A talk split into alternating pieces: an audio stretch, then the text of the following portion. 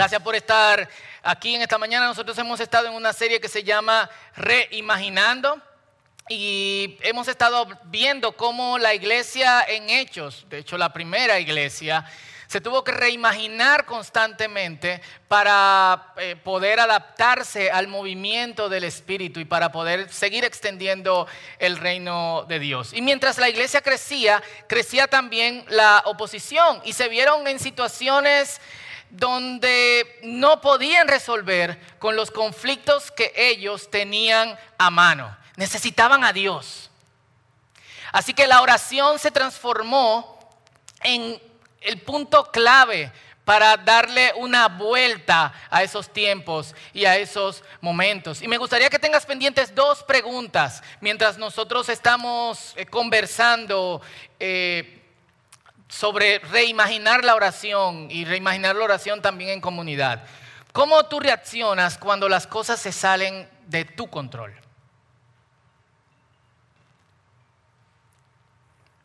Y dos, en base a eso, ¿tú mejoras tus tiempos de oración o te tumbas? Y hoy vamos a ver, agarren esas preguntas ahí, cómo los discípulos pasaron de ser aprendices de la oración a ser gente conectada todo el tiempo. Amén. Y vamos a leer en Hechos capítulo 12 los versículos 5 al 17. Es una lectura eh, un poco más larga de lo que acostumbramos aquí, pero cuando hay que leer, hay que leer. Es de la Biblia que estamos... Eh, predicando. Yo tengo un tío que siempre que iba a predicar, uno le, predicaba, le preguntaba, ¿de qué va a predicar hoy? De la Biblia. De eso vamos a hablar hoy. Hechos 12 del 5 al 17. Eh, los que están en sus casas y también los que están aquí, si su mente no los lleva a distraerse para WhatsApp, Instagram o esas cosas, tenemos en YouVersion, pueden buscar Ministerios del Círculo y están las notas del mensaje, incluyendo la lectura. Dice así, pero mientras Pedro estaba en la cárcel, el capítulo 12 inicia con la persecución arreciando contra la iglesia y muriendo uno de los apóstoles, Santiago o Jacobo. No el que escribió el libro de la Biblia, que es el hermano del Señor, sino Jacobo, el hermano de Juan. Y dice, la iglesia oraba fervientemente por él. Verso 6. La noche, antes de ser sometido a juicio, Pedro dormía sujetado con dos cadenas entre dos soldados. Sea, lo, tenían como un criminal de alto rango, sujetado con dos cadenas y entre dos soldados. Otros hacían guardia junto a la puerta de la prisión. De repente, una luz intensa iluminó la celda y un ángel del Señor se puso frente a Pedro. El ángel lo golpeó en el costado. Cada vez que yo leo este texto me imagino al ángel como que... Para despertarlo y le dijo, rápido, levántate. Y las cadenas cayeron de sus muñecas. Después el ángel le dijo, vístete y ponte tus sandalias. Muy gráfico este, este, texto. Pedro lo hizo y el ángel le ordenó, ahora ponte tu abrigo y sígueme. Así que Pedro salió de la celda y siguió al ángel, pero todo el tiempo pensaba que era una visión no se daba cuenta de que en verdad eso estaba sucediendo. Pasaron el primer puesto de guardia y luego el segundo y llegaron a la puerta de hierro que lleva a la ciudad y esta puerta se abrió por sí sola frente a ellos. O sea, Pedro está disfrutando los avances de la tecnología de este siglo, cuando usted entra al supermercado, cuando usted entra, pero dos mil años atrás, como que... Y dice, de esta manera cruzaron la puerta y empezaron a caminar por la calle y de pronto el ángel lo dejó. Finalmente, Pedro volvió en sí. ¿De veras? Es cierto, dijo. El Señor envió a su ángel y me salvó de Herodes y de los líderes judíos y de lo que, de, y de lo que los líderes judíos tenían pensado hacerme. Cuando se dio cuenta de esto, fue a la casa de María, la madre de Juan Marco, donde muchos se habían reunido para orar, tocó la puerta de entrada y una sirvienta llamada Rode fue a abrir. Cuando ella reconoció la voz de Pedro, se alegró tanto que en lugar de abrir la puerta, corrió hacia adentro y le dijo a todos, Pedro está a la puerta. O sea, imagínense esto, ella, es Pedro, es Pedro. 15, estás loca, le dijeron. Como ella insistía, llegaron a la conclusión, debe ser su ángel. Ese versículo está seleccionado para otro mensaje de cosas raras que dice en la Biblia. 16. Mientras tanto, Pedro seguía tocando. Cuando por fin abrieron la puerta y lo vieron, quedaron asombrados. Yo me imagino como tocándolo, agarrándole el cabello. En la película siempre ponen a Pedro como pelú y barbú y la barba y abrazándolo. Él les hizo señas para que se callaran y les contó cómo el Señor lo había sacado de la cárcel.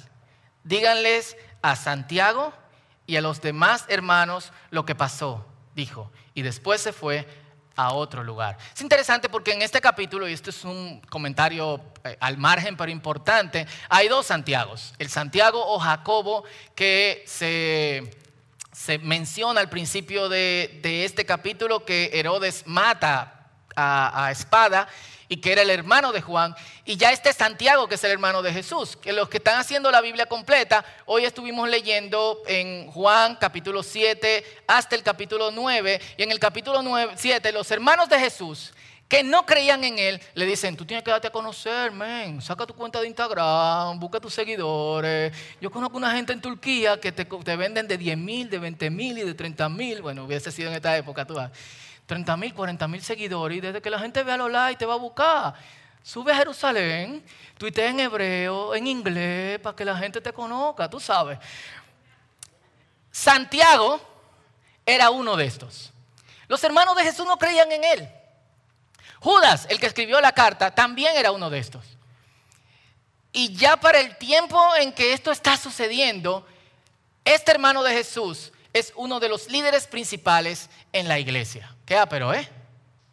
Como, como, los hermanos de Jesús nunca creyeron en Él en vida, pero cuando vieron que murió y resucitó, creyeron eh, en Él. Y este fueron de los, del segundo momento en Hechos donde la persecución arrecia. Primero cuando Esteban muere, que creo que JJ lo mencionó la semana pasada, y ahora en este, en este momento los discípulos que quedaron en Jerusalén se vieron constantemente, o en, Palestina de la época, se vieron constantemente empujados por Herodes y su, eh, obviamente todos los líderes religiosos, con toda su fuerza en contra de ellos. Al punto, y esto quizá nosotros no lo pensamos, pero mientras yo estaba leyendo el texto, yo estaba diciendo, Pedro se está escapando de la cárcel sin juicio. El tipo se está transformando en un fugitivo de la ley para la gloria de Dios. ¿Tú te imaginas? ¿Y qué tú haces? Yo soy un fugitivo de la ley para la gloria del Señor. ¿Y tú? Ah, yo soy médico. ¿Y tú? Ah, yo soy publicista. Gloria a Dios. Eh, pero algo que sí vemos en el pasaje, e inicia con esto, es que la iglesia no tenía poder legal. No podía como nosotros podemos hacer ahora frente al aborto, frente a la ideología de género, frente a lo que sea, pararnos frente al Congreso a protestar. Eso era eh, eh, un cometer suicidio, en cierto modo. La iglesia no tenía influencia, por lo menos no influencia humana. No tenía los recursos para de alguna u otra manera cambiar la situación a la manera humana. ¿Y qué hizo la iglesia? ¿Qué hizo? Oró, versículo 5, la iglesia oraba. ¿Cómo? Fervientemente. Eso era lo que hacía la, la iglesia. Y la iglesia heredó una increíble tradición de oración. Desde el Antiguo Testamento nosotros vemos hombres y mujeres que son seleccionados. Y digo seleccionados porque nosotros tenemos un privilegio del cual nosotros no echamos mano. En el Antiguo Testamento, solo personas seleccionadas eran llenos del Espíritu Santo. Así que Dios cogía a Sansón o a David o al otro y lo llenaba de su espíritu. Nosotros tenemos la ventaja de que todos los que nos acercamos al Señor estamos, tenemos el Espíritu de Dios. No necesariamente llenos del Espíritu, pero tenemos el Espíritu de Dios. Y en esa época no todo el mundo disfrutaba de esa bendición. Nosotros sí la disfrutamos hoy, pero no siempre la usamos. Y la iglesia hereda esta tradición de Josué que dice, luna, párate en Gabaón, sol, párate en tal lugar. De David, de Moisés, de Daniel. Dice que cuando Daniel se vio amenazado por el edicto del rey de Babilonia, oraba y abría su ventana desafiante. No podía protestar, aunque tenía una, un cargo como eh, alto dentro del gobierno, no podía hacer la protesta que nosotros hacemos hoy porque le mocharía en la cabeza, aunque tuviese influencia. Pero abría su ventana y oraba tres veces al día. Hay un corito pentecostal eso. Tres veces oraba Daniel en el día. Tres veces oraba el profeta Elías. ¿Cómo es? Daniel en el pozo. Un ángel veía. El profeta oraba. La lluvia caía y fuego, fuego, fuego. Eh, ya tú sabes, nos fuimos por ahí. ¿Eh? Eso no había que preparar, en esos tiempos no había que preparar que una lista y el tiempo era, con este corito resolvemos la hora antes del mensaje. Tres veces oraba, tres veces oraba, tres veces oraba, tres veces, y tú, tres veces, y tú, tres veces, y tú, tres veces, y tú, y diez, y tú, y quince, ya tú sabes. Eh, Ezequías el rey y otros. La iglesia hereda esta, esta esta eh, tradición de oración que luego fue confirmada por Jesús. Uno de los padres de la iglesia, eh, Crisóstomos, decía, la oración poderosa ha subyugado la fuerza del fuego, ha domado la furia de leones, ha extinguido guerras, apaciguado los elementos, echado fuera demonios, roto las cadenas de la muerte, rescatado ciudades de la destrucción, ha detenido el curso del sol y ha aprisionado relámpagos. Y él lo daba como recordatorio a la iglesia, tenemos que orar. Pero los discípulos no siempre tuvieron esa relación con la oración. Literalmente ellos pasaron desde lo que yo llamo el trauma hasta lo que nosotros leemos en Hechos, tuvieron que reimaginarse. Desde, desde ese momento en que ellos dijeron a Jesús, enséñanos a orar hacer quienes quedaron en ridículo cuando un padre, en la ausencia de Jesús, le pide que ore por su hijo que tiene epilepsia, que tiene un demonio que lo, que lo tira al fuego, y los discípulos están fajados, sudados, sucios, y no podían. Imagínense la vergüenza cuando Jesús llegó y baja. ¿Qué es lo que pasa aquí? Ah, tus discípulos todavía ellos no están en el nivel de, no sé, un demonio simple y no pueden con él. ¿Qué? Y Jesús, ¿hasta cuándo yo voy a estar con ustedes? Gente de poca fe. ¡Sal! Salió. Y los discípulos se quedaron como, no voy a volver a orar. No voy a volver a orar. Jesús tuvo que explicarles lo que pasó. Más tarde, cuando Jesús quedó a solas en la casa con sus discípulos, ellos le preguntaron, ¿por qué nosotros no pudimos expulsar ese espíritu maligno? Y es una pregunta válida, porque antes de esto Jesús le había dado autoridad para que salieran, reprendieran demonios, agarraran serpientes, pisaran escorpiones, sanaran personas. Y ellos están orando por este muchacho y nada pasa. Pero ellos, creo, si podemos, si me permiten ver un poquito más dentro del texto, ellos se habían creído que bastaba con que Jesús le hubiese dicho, te he dado autoridad. Como algunos se creen que basta con que el Señor nos haya dicho, tienes el Espíritu. No, tenían que sumergirse en una vida de oración. Y Jesús les dice, esa clase solo puede ser expulsada con qué? Con oración. Reina Valera dice, con ayuno y con oración. Pero desde este trauma su vida fue moderada, al modo que nosotros podemos definir su antes y después a partir de dos asuntos puntuales. Primero, Jesús empezaba lo que veían de Jesús. Y la primera cosa que ellos veían de Jesús era que cada cosa importante Jesús la iniciaba en oración. Jesús siendo Dios, cada proyecto al que se dedicaba pasaba la noche orando. Antes de su ministerio duró 40 días en ayuno y en oración. Y antes, para ponerte otro ejemplo, de elegir a los 12 apóstoles, pasó toda la noche orando. Lo digo de nuevo, Jesús iniciaba todos sus proyectos en oración. Dos, Jesús iniciaba cada día en oración. Entonces, ¿quién se creían los discípulos? Como que ya no dio autoridad, no hay que orar, Él ora por nosotros. Cristo ora por mí. Eso puede ser otra canción, pero no es así. Él nos llama a tener esta vida de oración y era lo que, lo que él estaba haciendo, era modelándolo en los discípulos. Si eso es Jesús, ¿qué es lo que nos pasa a nosotros? Nosotros salimos todos los días a la selva que llamamos ciudad con el poder de un café o de un pan de agua en mantequilla con chocolate a tratar de conquistar el mundo sin orar. Déjame decirte algo, tú no eres Belgrill. O sea, yo no sé si ustedes han visto Bear Grylls, a prueba de todo, que es cristiano de hecho. Eh, y él lo tiran en un monte. Me da risa porque hicieron, esto parece, hicieron el capítulo de República Dominicana y yo, déjame ver qué animal salvaje van a poner. Porque ¿qué hay aquí? Gallina. ¿Qué hay en el monte? Dice gallina. El tipo lo tira en un monte por Barahona y dice, esta vez viajo a República Dominicana, en donde me enfrento a gigantes cien pies. Dime, loco. Mi hermanito Tito agarraba 100 pies, le pagaba por eso cuando chiquito. Pero el tipo lo sueltan literalmente con un corta uña, una lima y una lupa en medio de una selva del desierto australiano y sale. Pero él está entrenado para eso. Y nosotros salimos cada día con nuestro corta uña y nuestra grapadora, como si nosotros tuviésemos entrenado para eso. No tenemos los recursos para enfrentarnos ni siquiera al día a día, y menos ahora.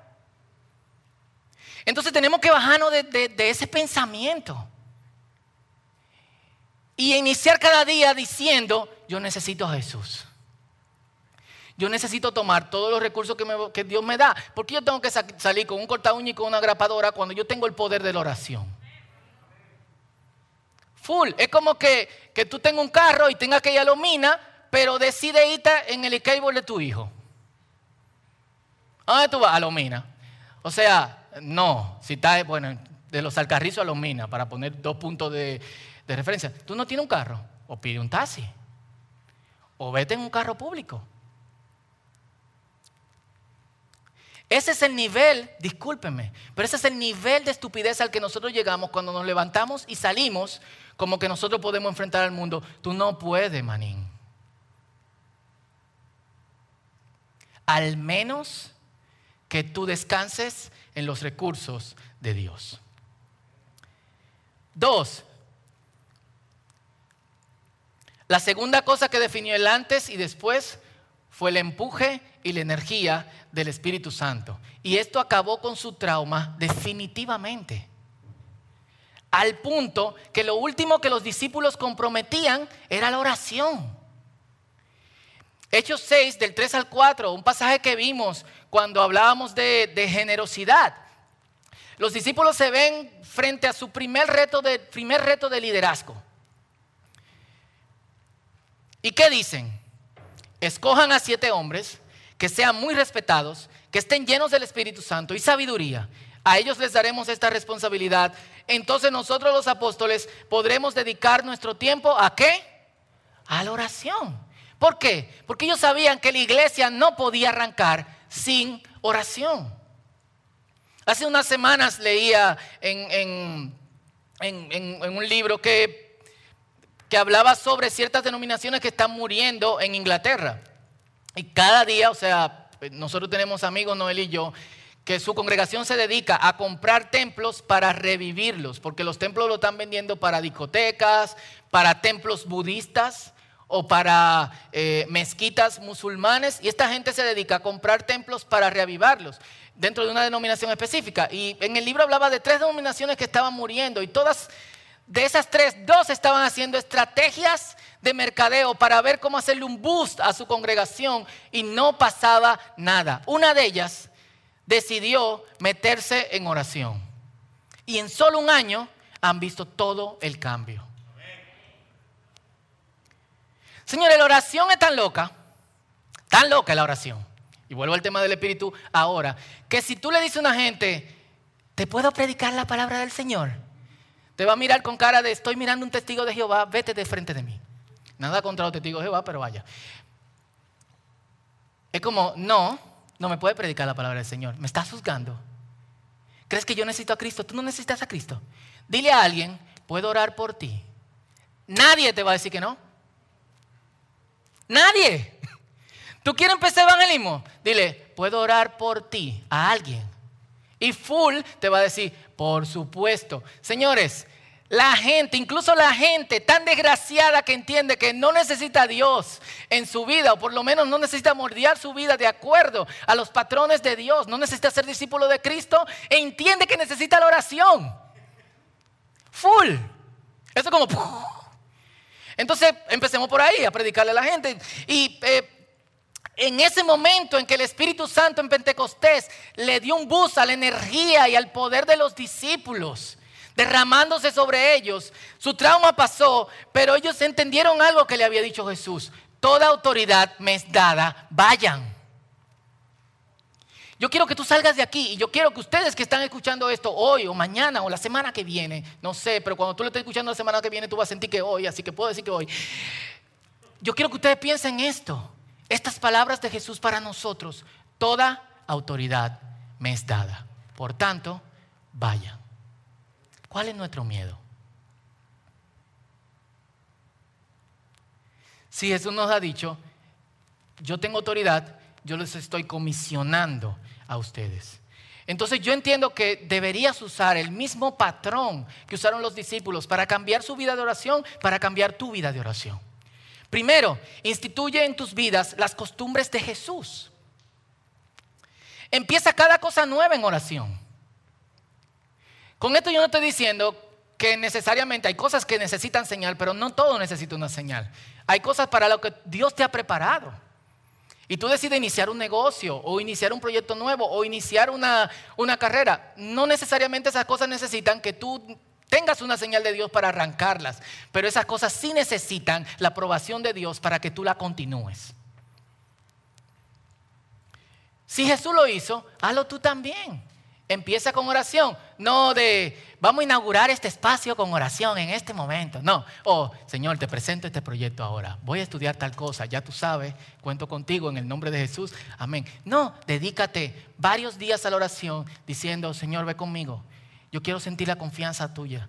Yo quiero que tú me confirmes que, yo voy para adelante contigo. En esta nueva etapa, Señor, que tú me has dado la capacidad de yo adoptar, te pido que full tú seas el, camino que yo atraviese para llegar a Él, porque yo quiero glorificar tu nombre a través de esto. Después de todo, somos hijos de Dios. Colosenses capítulo 3 dice, todo lo que hagas, sea palabra y de hecho, sea, lo hagas para qué? Para la gloria de Dios. Entonces, dedica un buen tiempo a la oración. La Biblia nos dice en Efesios 6, 18, oren en el, en el Espíritu en todo momento y en toda ocasión. Manténgase alerta y sean persistentes en sus oraciones. Y miren qué loco este pasaje. O sea, tú estás montado en el Espíritu mientras tú te trasladas a un tiempo y a un espacio diferente cada día. Y es lo que te está diciendo. El vehículo en que tú te estás transportando es el Espíritu. Cuando tú vayas a un momento y cuando tú vayas un tiempo, úsalo. Dos, busca el empuje y la energía del Espíritu. Los discípulos, después de Pentecostés, se encontraban en estado de oración. Nunca perdían la señal. Y es bueno instituir esto en nuestras vidas. Generalmente la gente eh, eh, espera que sean las congregaciones las que hagan estas cosas para ellos, que den esta plataforma. Pero ¿por qué tú no puedes hacer un retiro personal una vez al año? O cada, cada seis meses? ¿Por qué no tomarte dos días? Y en vez de decir, oh, necesito relajarme, dame a una playa, que no está mal, decir, yo voy a dedicar también dos días, no solo para el descanso de mi cuerpo, sino también para el descanso de mi espíritu. Porque después de todo, nuestro cuerpo está descansado, pero nuestro interior está en turbulencia. Y si tu interior está en turbulencia, entonces tu cuerpo va a tener señales constantes de qué? De cansancio. Necesitas un detox, una desintoxicación. Un tiempo prolongado con solo enfoque en el Señor. Miren, sin oración no habrá renovación de la iglesia. ¿Quién es la iglesia? Decimos aquí, los que vienen al círculo. ¿Quiénes? Díganlo alto para que lo vean por allá. Yo soy la iglesia. Entonces sin oración no hay renovación de nosotros. Y sin renovación de la iglesia hay poca esperanza para el mundo, como estamos viendo. Tú eres la iglesia y con oración inicia la renovación de tu vida. Entonces, volviendo al detox, lo primero que Satanás hará es boicotear tus deseos de oración y sustituirlo por cualquier cosa. ¿Cómo lo hace? Por cosas que no son malas. Déjame ver esta serie. Voy al cine. Wow, una playita. Gente, vamos a armar un coro para ir para la playa. No es nada de malo eso. Yo lo hago. Full. O sea, aunque ustedes no lo crean, yo veo series.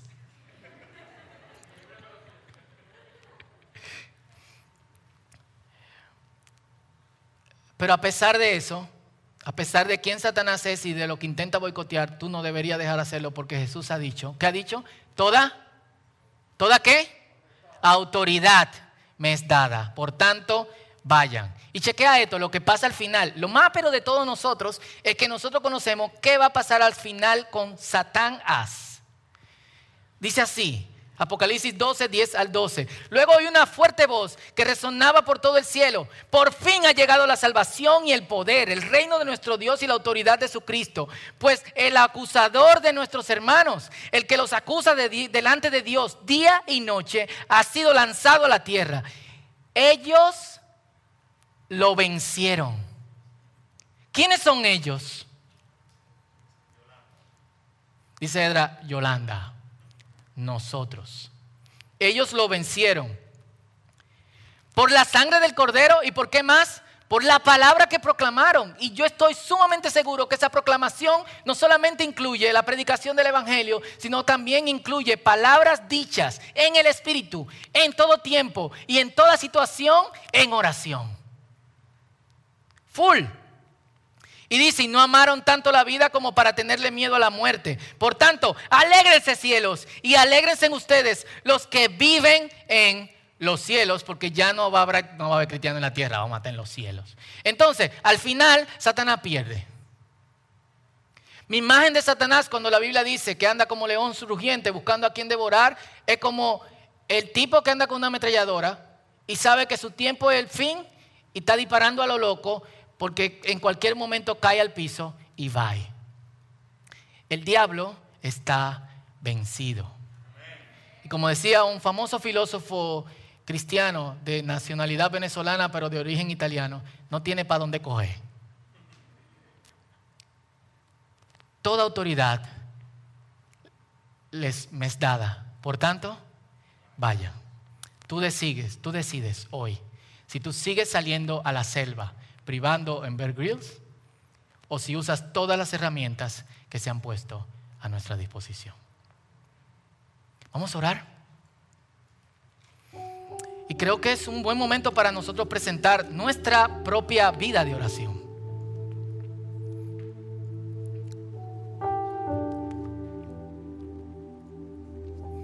Es un buen tiempo para un asunto muy personal. Quizá tú tienes traumas.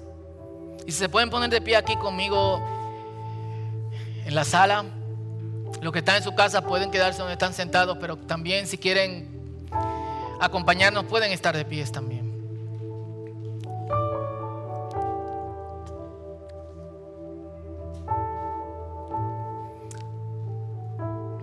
Y hacíamos dos preguntas al principio que me gustaría que usases para analizarte. ¿Qué haces cuando las cosas se salen de tu control? ¿Te derrumbas o renuevas tu vida de oración? Lo que vemos de la iglesia constantemente en el libro de Hechos es que renovaban su vida de oración. Ni siquiera descansaban en los recursos humanos, sino que no se cansaban de orar todo el tiempo en el Espíritu, en todo lugar. Así que me gustaría dejar 30 segundos donde estás y que hagas un análisis personal. Si tu vida de oración es inexistente o pobre, antes de que oremos, haz planes de que esto se renueve totalmente.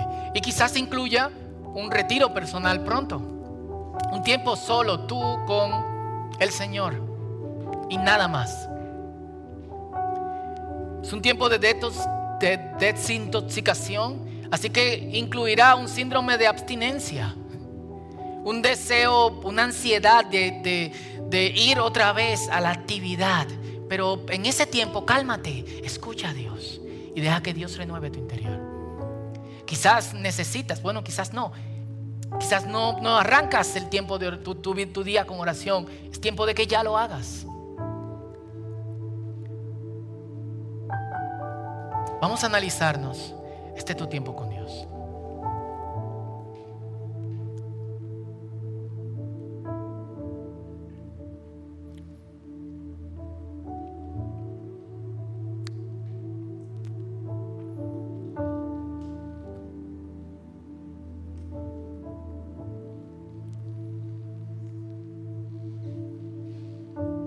Señor, en el nombre de Jesús, oramos por una renovación y una reimaginación de la vida de oración.